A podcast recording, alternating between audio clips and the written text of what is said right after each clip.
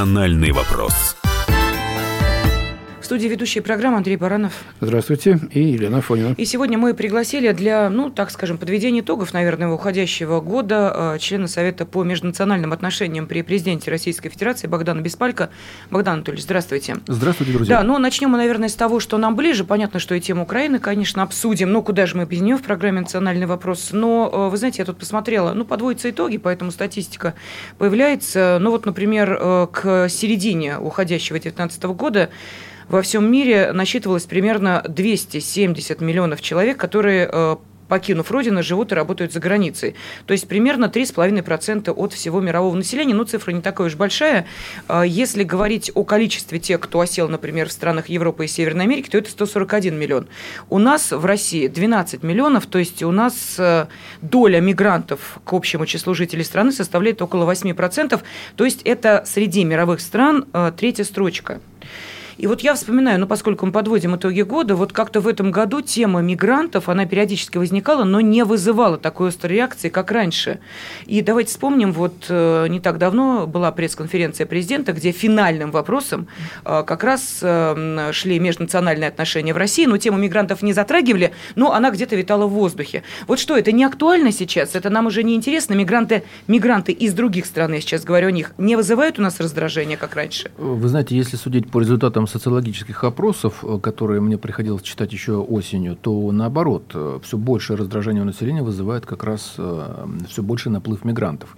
Экономическая ситуация в России стабилизировалась в каком-то отношении, может быть, даже начала выравниваться. Если следовать статистике, приводимой Министерством экономического развития, то у нас рост примерно от 1,6% до 2,5%. Ну, это лукавая ну, цифра. В общем-то, каждый на своем собственном кармане да. желудке чувствует, что жить стало тяжелее и напряженнее. Да, но в любом случае, вот скажем, э, часто общаюсь сам с мигрантами, э, оказываю им помощь, даже и консультации, причем любым. Вот, угу. Как бы, по идее, должен был бы с уроженцами Украины, но чаще сталкиваюсь с уроженцами Средней Азии или Кавказа. Для этих людей зарплата в 30-40 тысяч здесь, вот скажем, работая в такси на износ, там 12 часов в сутки, для них это очень хорошие деньги, очень большие.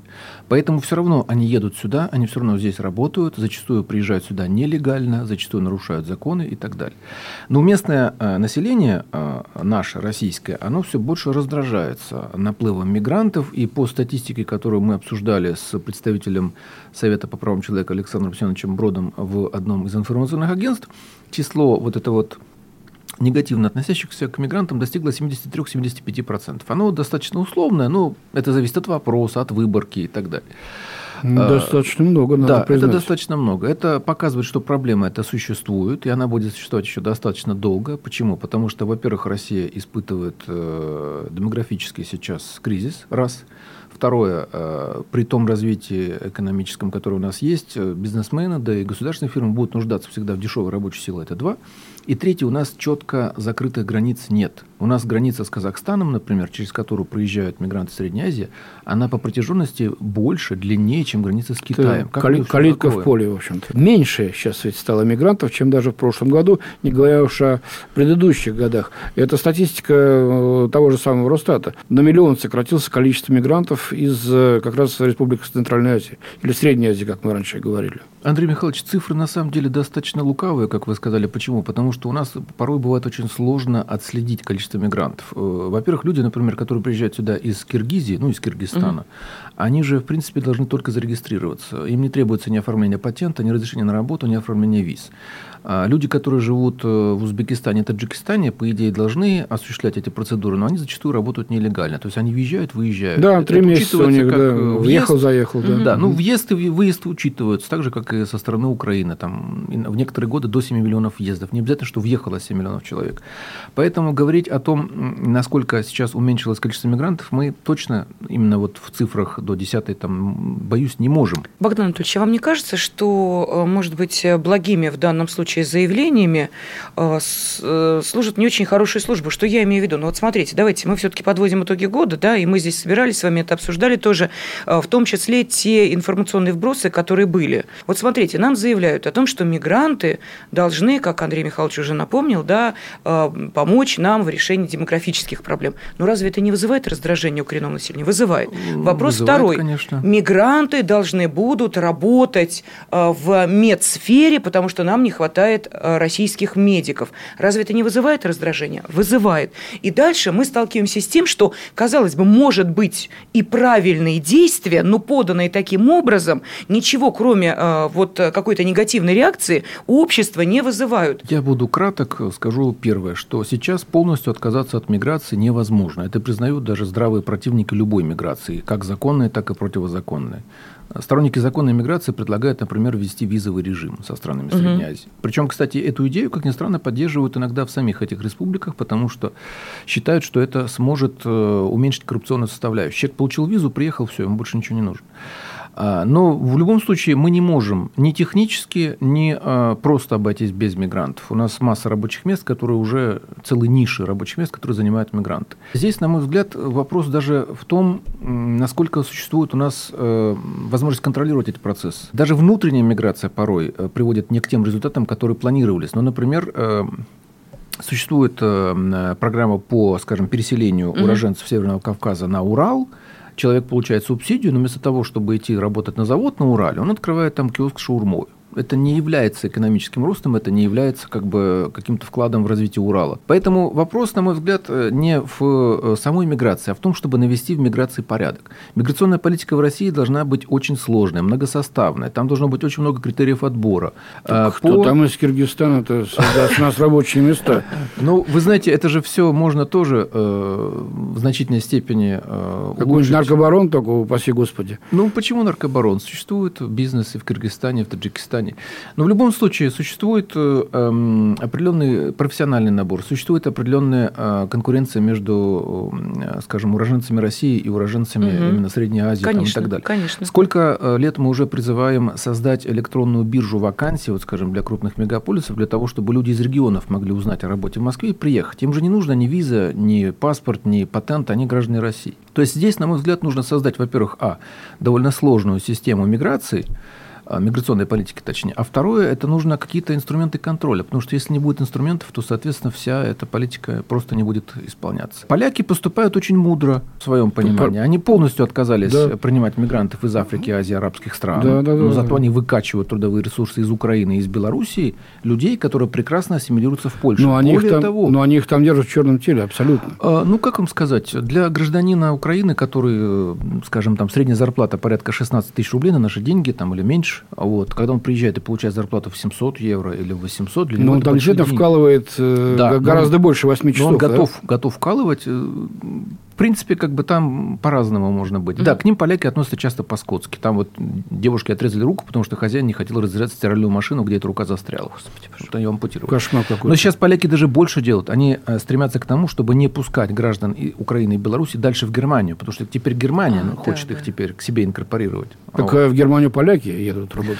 Да, да. Но вот э, поскольку из Польши выехала часть И людей на работы в Германию, в Британию, во Францию, Польша потеряла рабочие руки, у нее начало снижаться ВВП, они теперь всасывают вот эту вот э, дешевую рабочую силу, но эта рабочая сила, человеческая масса, она очень хорошо ассимилируется. Это не мусульмане, это белые люди, Да, это да, тем, тем более Они люди, с- когда- когда-то Речь Посполитую, так Да, сказать, да, да, они населявшие. с удовольствием растворяются в Польше, получают какие-нибудь документы, там карту поляка, ее сейчас дают уже вовсе не по Тогда что, может быть, и нам тоже давать приори- приоритет украинцам и Э, белорусам, да, если конечно. есть? Тем более, что сейчас э, э, вот два вот этих вот русофобских правительства Польши и Украины, они сошлись в таком тандеме. И, например, на Украине запретили ездить в Россию по внутренним паспортам. Да. Это же парадокс. Россия могла бы запретить въезд по внутренним паспортам, а здесь сама Украина... А зачем они это делают? ограничить, ограничить, ограничить поток мигрантов Да. в, в Россию, потому А что Андрей это Михайлович политически э, невыгодно, потому что это позор для Украины. Перенаправить миграционные потоки. В Польшу, в Подождите, Германию. ну а что мешает человеку вот э, на Украине получить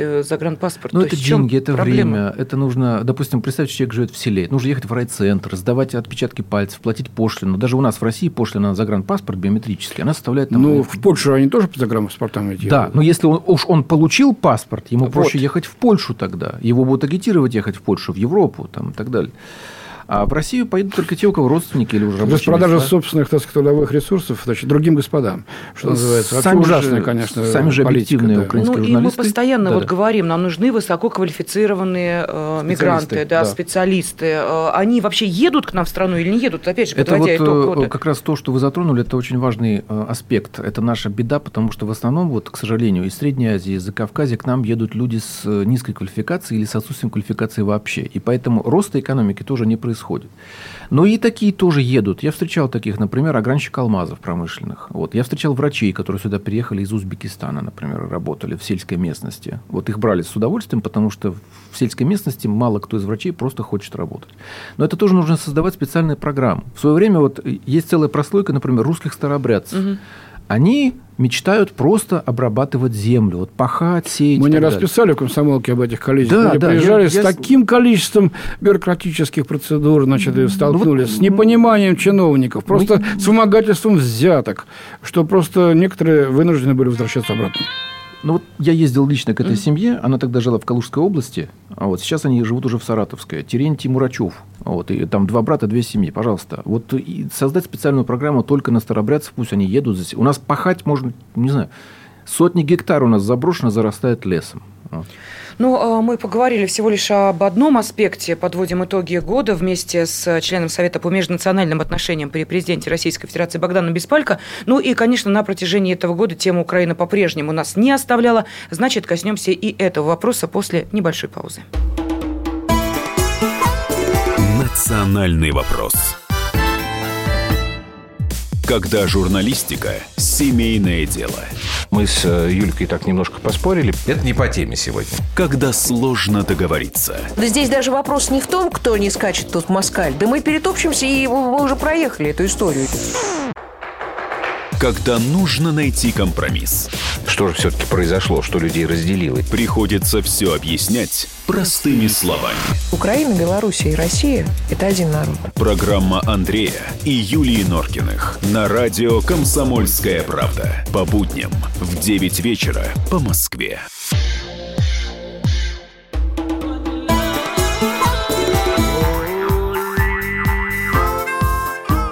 Национальный вопрос. Студии ведущая программы Андрей Баранов. И Елена Афонина. Сегодня мы подводим итоги уходящего года вместе с членом Совета по межнациональным отношениям при президенте Российской Федерации Богданом Беспалько и Богдан Анатольевич.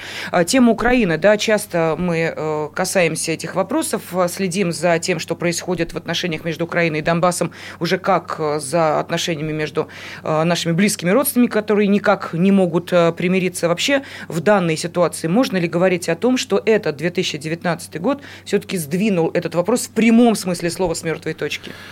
Ну, можно сказать, что он сдвинул, но сдвинул совсем немножко. Знаете, вот когда ты прикладываешь усилия к чему-то большому, инерционному, оно чуть-чуть сдвигается. Может быть, э, это послужит э, основанием для того, чтобы это приобрело какое-то направление движения. А, Но пока еще, пока это все очень-очень скромно. Пока мы что? Мы договорились о транзите газа, компромиссный вариант, который предполагает, что нам придется да, Украине уступить, там, выплатить эти 3 миллиарда долларов, прокачивать газ. Но мы сохранили транзит в Европу, сохранили свой рынок. И, в принципе, для Украины вот, сохранение транзита просто отложилось на 5 лет. Через 5 лет перед ними опять станет вопрос э, с их газотранспортной системой и так далее.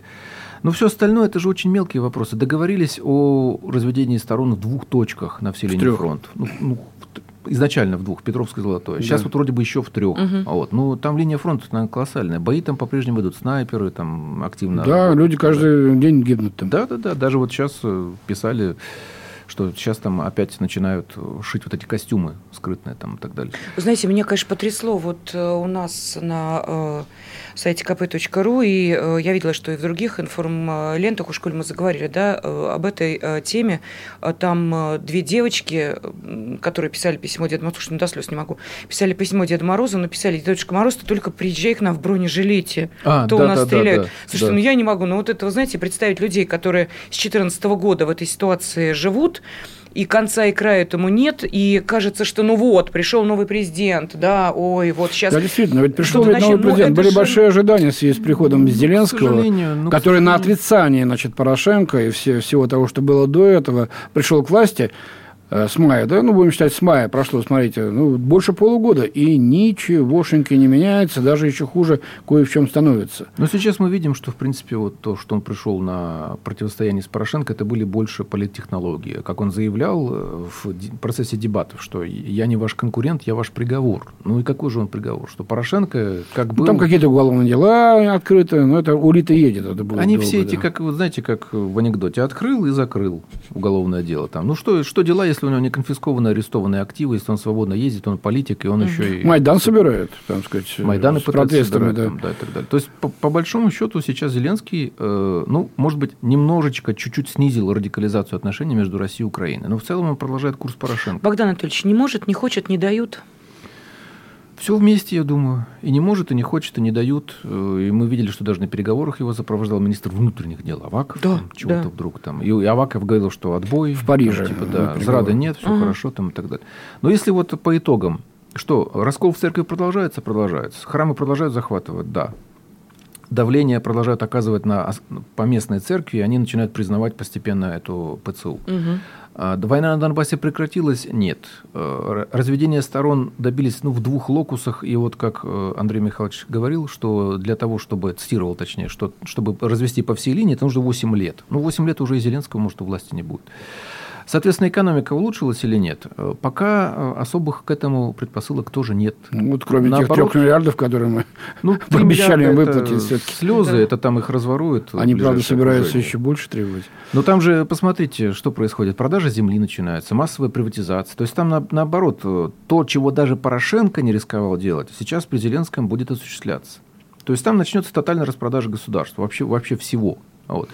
И каких-то новых предприятий крупных там не открывается. И продолжается, наоборот, да, демонстративное значит, э, гонение на русский язык. Да, э, всяческие да, так сказать, переписанные политика. истории. Э, я не говорю о выступлениях просто депутатов Рады, это стало уже обыденным Но делом. Премьер-министр пришел на концерт праворадикальной группы на праздник УПА 14 октября и сказал, что мы работаем для вас, как так, не знаю. Да, угу. когда какой-то футболист, там, это самое, в испанском клубе выступавший, э, его собственные болельщики испанские освистали за то, что он, значит, сказал, что он за Бандеру, за вот этого, значит, за, как воспринимается в Европе, за эм, этого фашистского последующего то Зеленский сказал, что вся Украина с вами, этому футболисту. Посмотрите, докатилось сейчас уже, сносит памятник не только советским государственным деятелям или политикам, а Горькому снесли памятник. Это да? на самом деле старая политика. Там Пушкину сжигали вот скромный бюстик ну, уже Да, но это было при Порошенко, при Зеленском. Нет, вот нет сейчас... это было гораздо раньше. Вот был, существовал, он уже закрыт, угу. уже переделан в э, фонд э, ветеранов АТО во Львове русский культурный центр. Об этом даже никто не знает и не говорит. Он его ликвидировали уже. Там был дешевый, недорогой пластиковый бюст э, Пушкина Пушкина. Его два раза сжигали еще при Кучме вообще. При, э, в общем, при Ющенко, по-моему, демонтировали памятник Кутузову, где-то тоже на территории... Это было, да, но это были какие-то разовые. Сейчас это уже дошло до того, что знаменитая вот скульптура «Родина-мать» в Киеве, да, сейчас с нее будут сбивать со счета советский э, ну, значит, они... герб. Хотя боятся это делать, потому что тогда может перекоситься, и все ну, Представляете, если рухнет эта статуя. Да, да. Ну, вот делать им больше нечего. Не, не на что больше тратить деньги, чем вот на эти вот, эм, так сказать... Ну, Андрей Михайлович, простите, бога ради, показательные это, какие-то меры. внешние проявления. На самом деле это делают, ну, я не знаю, там какая-то кучка нет, нет, нет, э, Елена не очень адекватных это, людей. Это политика государства, и ага. она, вот как совершенно правильно сказал Андрей Михайлович, это не, деком, не декоммунизация, это дерусификация. Это борьба вот с глубинными пластами русской культуры, истории. Все, что у нас было общее, нужно разрушить. Вплоть до, не знаю, до Киевской Руси, вот до той Руси, которая объединялась понятием «русская земля», а сейчас это все будет преподноситься в новой интерпретации, что это была Украина. Значит, с Зеленским шансов договориться при таком подходе нет? С Зеленским, я думаю, договориться можно, но только в очень-очень ограниченных масштабах. То Каких, есть, например? Ну, договорились по транзиту газа, договорились. По... Ну, это нам просто да. нам это выгодно. Да, конечно, нам это а, вот. необходимо а, даже, я бы сказал. А о каком-то улучшении двусторонних отношений может идти речь или нет? Я думаю, что это процесс на года, если не, не на десятилетия. Нет, с ним вообще принципиально. Об этом можно вести речь? Или э, сейчас нельзя, а потом будет можно? Зеленский не очень самостоятельный политик. Даже если он что-то лично сам э, захочет, чего на самом, во что я на самом деле не верю, то вряд ли ему позволят это сделать его окружение. И внешне политические игроки, которые тоже за ним внимательно следят. Зачем сейчас на Западной Украине проходит масштабная э, учения, масштабное учение с угу. участием американцев, зачем туда привезли целые груды оружия? Зачем сейчас перебрасывают военную технику к Донбассу, например? Там, зачем? И так далее? Ну, пока вроде бы ничего не говорит о том, что хотят задействовать там хорватский сценарий или какой-то военный, но в любом ну, случае это... это очень подозрительно, это очень странно. Вряд ли они на это решатся, это на бесполезно. Они не добьются Подождите, успеха. а это достоверные сведения? Да, что конечно, это, это сведения вот последних двух дней. Нет, а, о хорватском сценарии, да, речь шла да, еще раньше. Еще, ну, еще, Порошенко постоянно грозился. Еще да, при Порошенко, да, что, так сказать, силовое решение вопроса наступление военным путем уничтожения ДНР и э, значит, ЛНР. Простите, уничтожение – это зачистка? То есть практически зачистка всей территории. Ну да, а как вы да, будете захват, захват, людей, захват. которые приходили на э, референдум и голосовали, от тех людей, Лена, которые значит, реально с оружием в руках С помощью боевых Донбасс. действий, захват территории, потом, значит, будут разбираться кто прав, кто виноват, кого сразу к стенке, кого в тюрьму, Простите, Бугради, кого, мы может быть, будем простят. смотреть э, со стороны, нет, мы будем... Нет, во-первых, им ничего это не удастся сделать, поскольку ну, они Андрей не смогут. Дайте Богдан не, не, ничего, ничего, что вы. Нет, я мне, согласен мне, мне так с Андреем. Михайловичем, что... Да, пожалуйста, Богдан Анатольевич. Я думаю, да. что здесь э, российский генштаб отреагирует молниеносно, если будет военная операция. Но, э, простите, давайте не будем забывать, что еще одним очень важным событием уходящего 2019 года является выдача российских паспортов жителям Донбасса. То есть там И уже российские граждане Речь идет да. уже о э, более чем сотне тысяч человек. по 120 тысяч вот. человек там где-то так. То есть мы понимаем, что уже на 120 тысяч жителей России стало больше а эти люди проживают в Донбассе. Если начинается, не дай бог, какая-то военная операция, что мы делаем в связи с этим? Мы не защищали людей, когда э, шло наступление на русский язык, русскую культуру, русская весна. Все это, к сожалению, мы не в силах были э, ну, каким-то образом купировать военное вторжение в Донбасс. Так, но сейчас мы что должны делать? Мы будем опять смотреть со стороны? Елена Александровна, я думаю, что в реальности э, украинское руководство не пойдет на военную операцию, оно пойдет только в некоторых случаях. Вот первый случай невероятно, если российское руководство открыто скажет, что мы вам отдаем Донбасс. Тогда туда ведут войска. Второе, это вдруг, если ну, внезапно Россия сейчас распадется, здесь будет, не знаю, уличные бои, там, смуты и так далее. То mm-hmm. есть России будет точно не до этого. И третий, это если э, неожиданно к этому Россию, допустим, э, принудят и, соответственно, каким-то образом э, не, неофициально заставят э, отказаться от какой-либо реакции. Все эти случаи, на самом деле, почти невероятны. Возможно, но невероятны. Поэтому э, я думаю, что это скорее средство давления как на республике, так и на Россию. Игра на нервах. Ну вот сейчас э, Александр Григорьевич наш союзник вроде бы, а он нам чуть ли не НАТО уже угрожает. Там, да, и так да, далее. Да. Как это? Мы состоим угу. в союзном государстве ВДКБ. Там, и так да, далее. речь идет о президенте Беларуси да, да, да. Ну, то есть в целом, мне кажется, что это просто игра на нервах, так же, как и учение НАТО в прибалтийских странах. Ну даже 70 тысяч человек военнослужащих НАТО для России угрозы особо не составляют. Россия слишком мощная в военном отношении держава, чтобы бояться учений с участием 70 тысяч человек. А вот наших учений, в том числе Белоруссии, как раз испугались очень. В том числе и потому, что мы могли там якобы пробиться в Алкский коридор к Калининграду и э, соединить эту территорию с э, основной территорией Российской Федерации.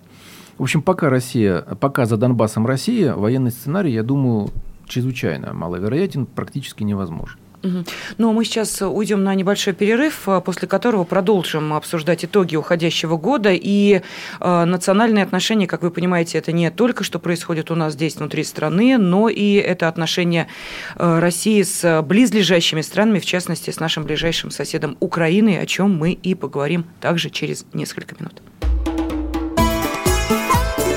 Национальный вопрос. Чиновникам в России не до шуток. За них взялись Андрей Рожков и Михаил Антонов.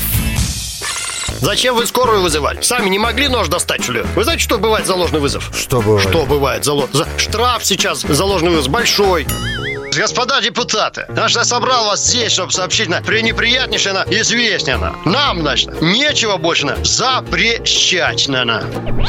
Вы в своем уме вообще, господа депутаты? Все лазейки перекрыли. Вам еще три года тут сидеть? Есть мысли у кого-нибудь? У меня есть. О, комитет по здоровью проснулся. Ну, давай, слушаем, давай. А давайте сделаем перерыв на обед. Каждую пятницу в 10 вечера по Москве на радио «Комсомольская правда». Бюрократию и глупость вышибаем смехом. в программе «Не до шуток».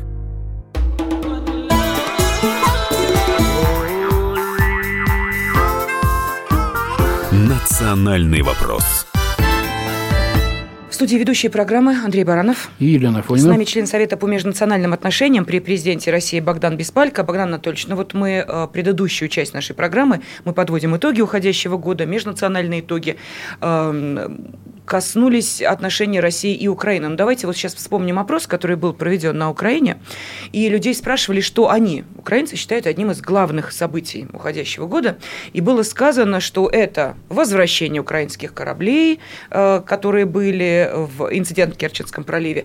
Это обмен э, пленными, то есть мы понимаем, что если говорится о международной повестке дня, то в первую очередь речь идет о все-таки э, том, что связывает наши страны, пусть и сложные отношения, но тем не менее. Вот э, с позитивной, как вам кажется, точки зрения это воспринимается, или с негативной украинцами? Потому что вот такой, знаете ли, общий тон не очень понятен. То есть большинство считает это главными событиями, позитивные или отрицательные? Есть, э, считают для них это своей победой некой да, да, да, да, да. над Россией против, продолжающимся противостоянии? Или же это, значит, вот поиск тех, действительно, как Лена сейчас сказала, э, общих точек взаимодействия, на которых мы могли бы выстраивать дальнейшие отношения? Я думаю, что на самом деле и так, и так. Украинское общество всегда было разделено примерно пополам. Ну вот вторая половина, условно такая пророссийская, она сейчас немножко уменьшилась за счет того, что Крым стал частью России, Донбасс отделился. Но в целом, в целом, я думаю, что эти события воспринимаются именно в связи с тем, кто вот принадлежал к какой половине. То есть те люди, которые устали от войны, те, кто склоняется к тому, что Россия это друг, а НАТО все-таки это агрессивная организация, они считают это позитивным, потому что это позволит как-то странам сблизиться.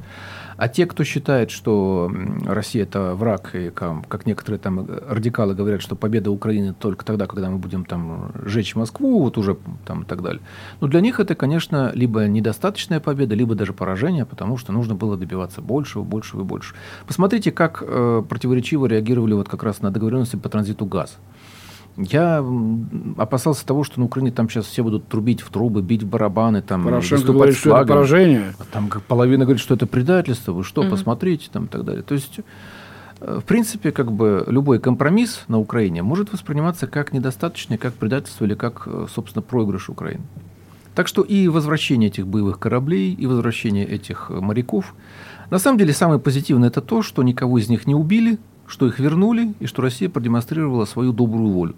Несмотря на то, что у нас действительно очень жесткая конфронтация. Ну а по поводу э, предстоящего обмена всех на всех, вы сказали вот здесь, о том, что э, есть да, не очень приятная информация. До 31 декабря были обменяться значит, всеми установленными, выявленными да, пленными. Вот в Париже Сейчас возникают какие-то да, да, занозы, да. которые не позволяют э, это сделать. Почему? Объясните, что происходит? Ну, во-первых, украинская сторона вот в Париже договорились по транзиту, и она договорились всего лишь о двух моментах. Об обмене пленными и о разграничении. Вот, и тут же началась пробуксовка с вот этим обменом плена. Украина хочет, ну, вот знаете, такая мелкая хитрость. То есть, вот, чтобы вот, давайте вот утром э, стулья, а деньги вечером. Угу. А вот, ну, так нельзя, мы же договорились, что, что, что имеется в виду? Я имею в виду, что начинается сразу требование, что вот давайте вы нам вернете пленных больше, а мы вам вернем не вот этих пленных, а вот тех. Мне достоверно известно, что ряд людей, которых можно считать пленными, насильно заставляют отказываться от обмена, потому что человек должен подписать согласие на обмен. Вот знаменитый дед Медовик, который взорвал там банкой с медом, помните? Вот его, например, за, от, заставляют отказаться от обмена. А вместо него выдадут какого-нибудь человека случайного, которого тоже А зачем это делается? Чтобы вот попытаться как-то вот выиграть в этом процессе, вот как-то э, больше себе урвать, чем, соответственно, Ну а в чем смысл России. Э, держать по-прежнему этих людей? Чтобы еще раз потом, например, обменять а, дальше. то есть, а, ну Конечно. понятно. Вот вы знаете, ваши слова Или подтверждают... чтобы удовлетворить радикалов. Вот, не знаю, Валерия Иванова убили а. во львовской тюрьме. Вот, его забили там насмерть, э, это доброволец. И вот радикалы этому радуются, и, соответственно, для власти они уже меньше, менее опасны. Ну вот смотрите, омбудсмен Донецкой Народной Республики Дарья Морозова заявила, что Киев в одностороннем порядке меняет список списке удерживаемых сторонников это именно ДНР. То, именно то, о чем я говорил. Mm-hmm. То есть они людей заставляют отказываться от обмена насильно, ну то есть под угрозой побоев, избиений, лишения еды там, и так далее. Ну на такой обмен мы э, как должны смотреть? Ну Ведь... как, мы должны требовать конкретный список, составить список, опубликовать. Вот в «Комсомольской правде» опубликовать э, прям список с фотографией. Мы требуем обменять именно этих людей. Мы их считаем пленными. Что осталось всего неделю, что-то не слышно, никаких ну, заявлений со стороны вот, МИДа. Хорошо, мы принципиально там договоримся. других инстанций наших. Мы можно принципиально договоримся об обмене, уже договорились. Давайте вот конкретные списки после 1 января. В конце концов, Новый год – это всего лишь календарная дата. Списки кто должен предоставлять? Э, украинская сторона, кто у них содержится, или Донецкая и Луганская сторона, кто у них там находится? Они должны согласовываться, потому что, допустим, мы предоставляем список, ну, под нами, я имею в виду Россию, Донецк,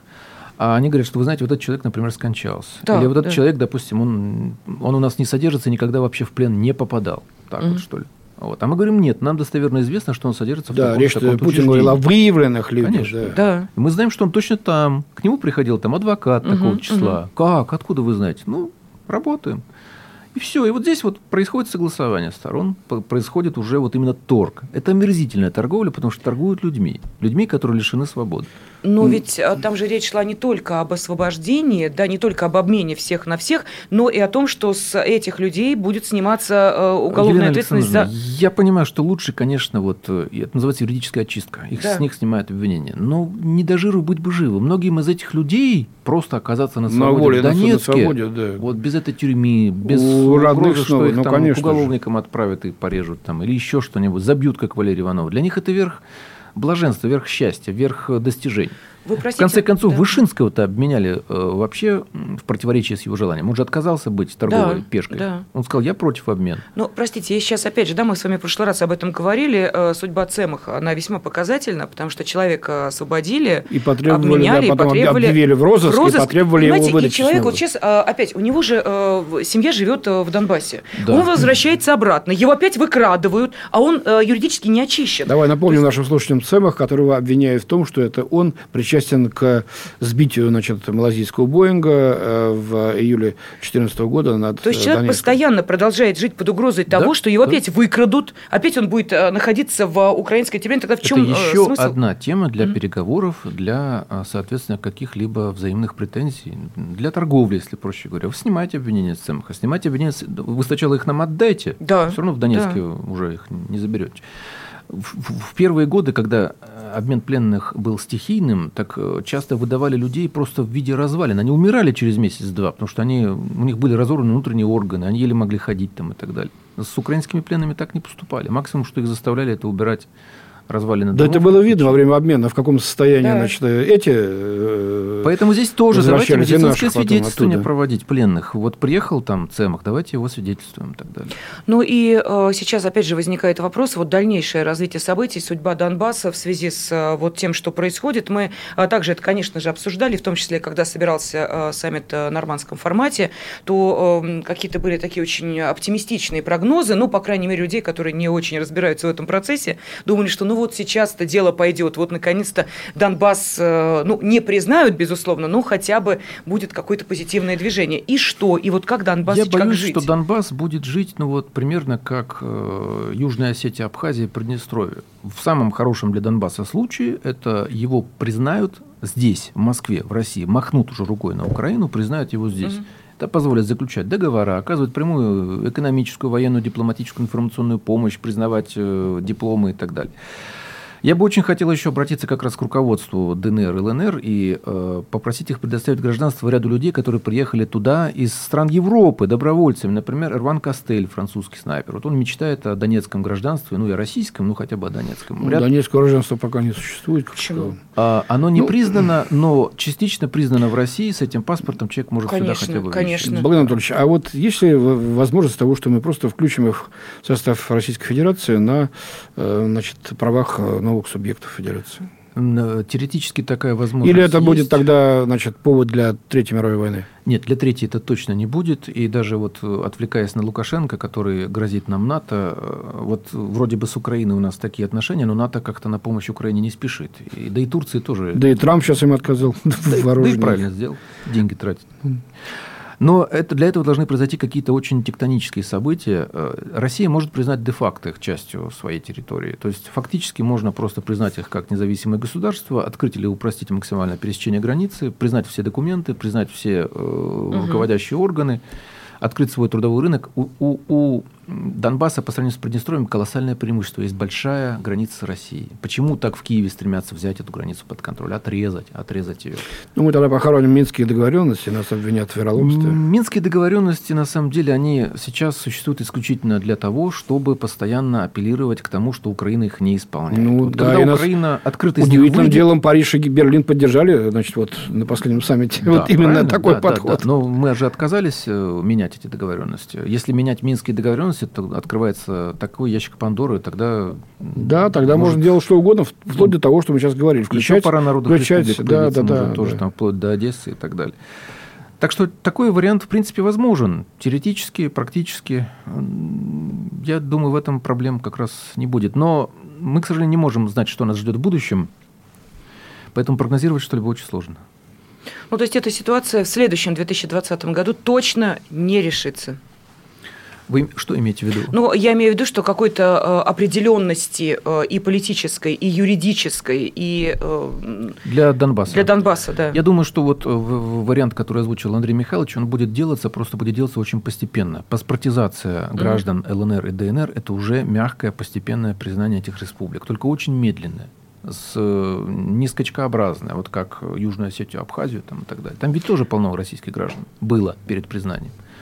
Ну, это говорит лишь о том, что в следующих программах «Национального вопроса» мы будем вновь возвращаться э, к этой проблеме. А сейчас хотим поздравить всех с наступающим Новым годом и пожелать, чтобы он был спокойным и радостным для большинства из нас. С Новым годом, друзья! Да, спасибо огромное. Не раздражайтесь на мигрантов, они приезжают сюда работать, и э, будем обязательно следить за судьбой Донбасса. Мы переживаем за этих людей искренне. Спасибо. «Национальный вопрос». Противоположные взгляды. Оппозиция, я считаю, героями. Твое право считаю. Да, Тина, что ты несешь? Ну а как? Смеешься. Максим, я не смеюсь, но просто нельзя так говорить. Себя послушай. Разные точки зрения. Призывы «надо выходить и устраивать майдан» – это нарушение закона. И вообще это может закончиться очень нехорошо. Вы не отдаете себе в этом отчет? О, нет, решили допрос устраивать. Личный взгляд на главные проблемы. На машине? Я не езжу. Ну вот и тогда Ну, молчи, отлично. потому что я рассказываю про движение автомобильное, а не про пешеходов. Свобода слова в прямом эфире. Но я не причисляю себя к популистам. Я причисляю себя к людям, которые действительно отстаивают мнение жителей, причем не только на словах, но и на деле. Тогда приношу Любовь Соболь свои извинения. Радио «Комсомольская правда». Правда рождается в споре. Две крайности, они всегда опасны. Всегда мир более разноцветный и плохо, когда либо кровь на улицах, либо кровь в застенках.